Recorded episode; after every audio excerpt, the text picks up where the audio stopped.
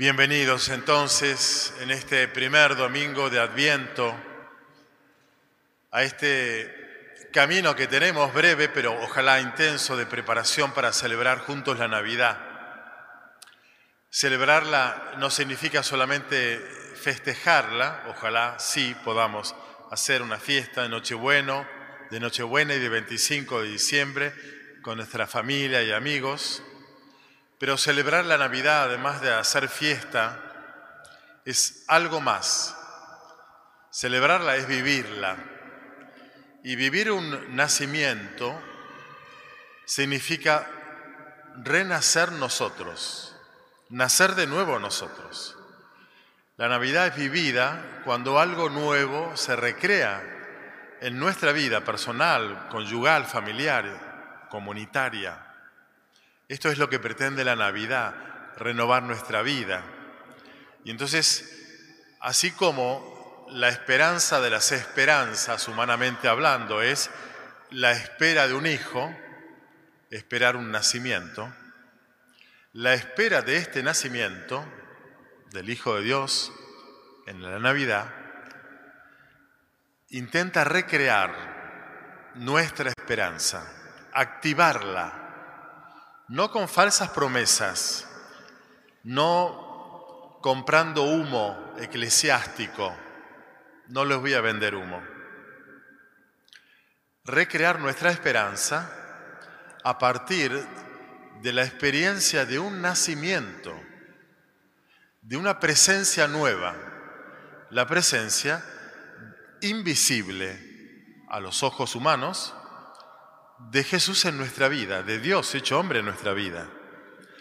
Recrear nuestra esperanza a partir de la certeza de que Él vino y está entre nosotros. ¿Y por qué tenemos que recrear esa esperanza? Porque transitar la vida, vivirla, significa, lo sabemos, lo sentimos, significa un cierto desgaste, un cierto cansancio no solamente bajar los, brazos físicos, cansarnos físicamente, sobre todo a fin de año, sino bajar anímicamente nuestros brazos. Transitar la vida en este mundo con tantas dificultades, adversidades, penurias, desilusiones, que van cansando el alma, bueno, atravesar esta vida significa por un lado el desgaste anímico, pero por otro lado la imprescindible necesidad de recrear nuestra esperanza.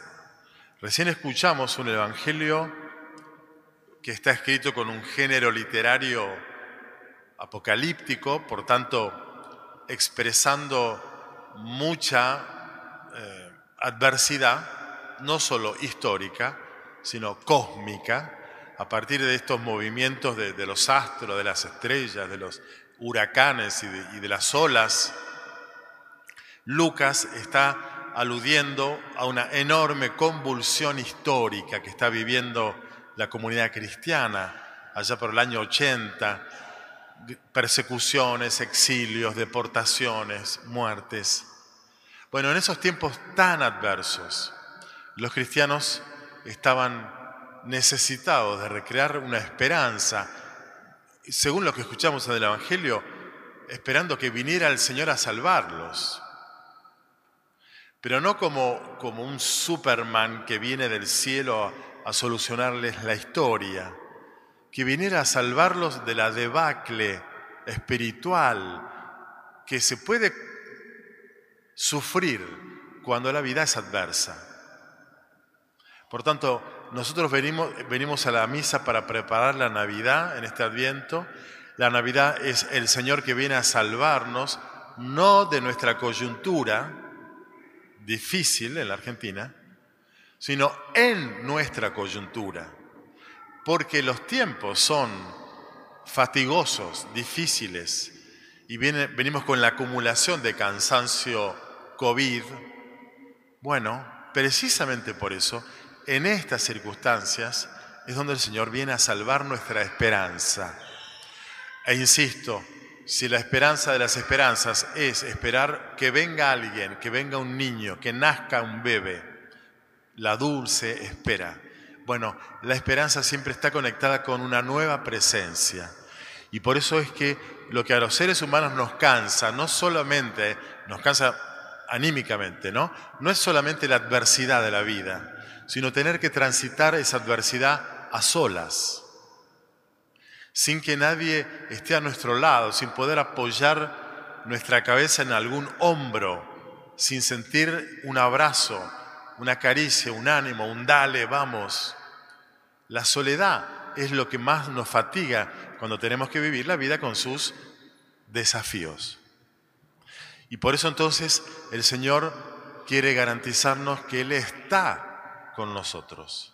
Que Él venga significa para nosotros la promesa de que Él vino y está.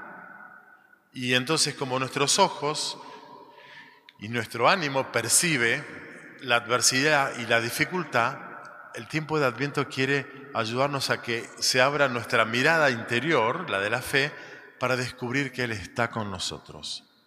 Que vino al mundo no como turista en un toco y me voy, sino como inmigrante, como un ciudadano del cielo que se hizo ciudadano de la tierra, se hizo hombre para siempre, acompañando todo lo humano.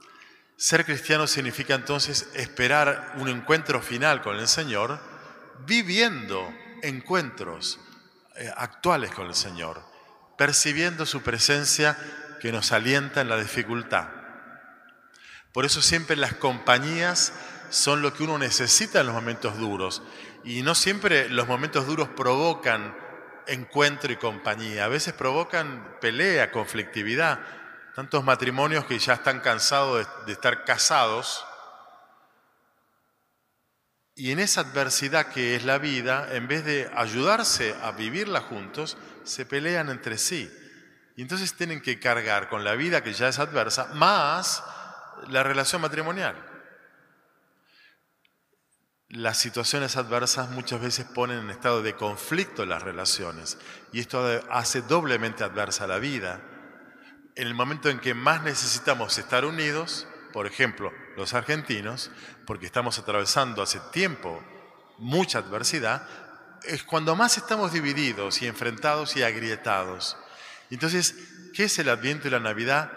Un desafío, aprender a acompañarnos unos a otros por presencias amigables, capaces de ser empáticas, de dialogar, de comprendernos. ¿Para qué? Para no estar solos en las adversidades de la vida y sobre todo percibir esa presencia empática, amigable del Dios con nosotros. Por supuesto que cuando nosotros percibimos esa presencia, no es que cambia mágicamente nuestro contexto, sigue siendo el mismo, pero podemos vivirlo sin desesperar. Y el modo, como tenemos de no desesperarnos, es unirnos en lo que Pablo llama en la segunda lectura de hoy, en la carta a los tesalonicenses, la caridad fraterna, la fraternidad. Esto es lo que hace posible seguir vivos y alentados en la esperanza cuando los tiempos son adversos. Por eso, quienes sean más, eh, más históricos, más viejos, digamos, de la parroquia, saben bien que durante todo este mes del Adviento, en la parroquia de la Catedral, hacemos una gran campaña para reunir los fondos para sostener todo el año que viene nuestro jardín maternal, que es una obra de solidaridad, de fraternidad con aquellos que tienen más en riesgo la esperanza, porque son aquellos, aquellas familias más vulnerables de, nuestro, de nuestra geografía parroquial, ahí en el barrio Martín Omar, en el Bajo de San Isidro. A esas familias 26, 27 familias de condición más humildes que nos traen sus bebés desde los 45 días hasta los 3 años. Los atendemos hace años con una obra que es nuestra obra, la de todos nosotros, que además de sentir que necesitamos sostener nuestra esperanza, a nuestra vez reconocemos que hay otros que también necesitan sostener su esperanza por nuestra fraternidad y entonces la, colecta que hacemos durante todo el Adviento es un gesto solidario que mantiene viva nuestra caridad estamos vivos en la adversidad, pero sostenemos también viva la esperanza de estas familias más vulnerables. Bueno, todos estamos sometidos a pruebas, a desafíos, a, desánimos. Bueno, ¿podremos, además de mantener viva nuestra propia esperanza, sostener la esperanza de alguien más asediado por la adversidad que nosotros? ¿Podremos ser generosos? Y yo estoy seguro de que sí, porque nuestro transitar en, este adviento es un camino espiritual que finalmente tiene que concretarse en gestos capaces de sostener la esperanza de quienes conviven con nosotros.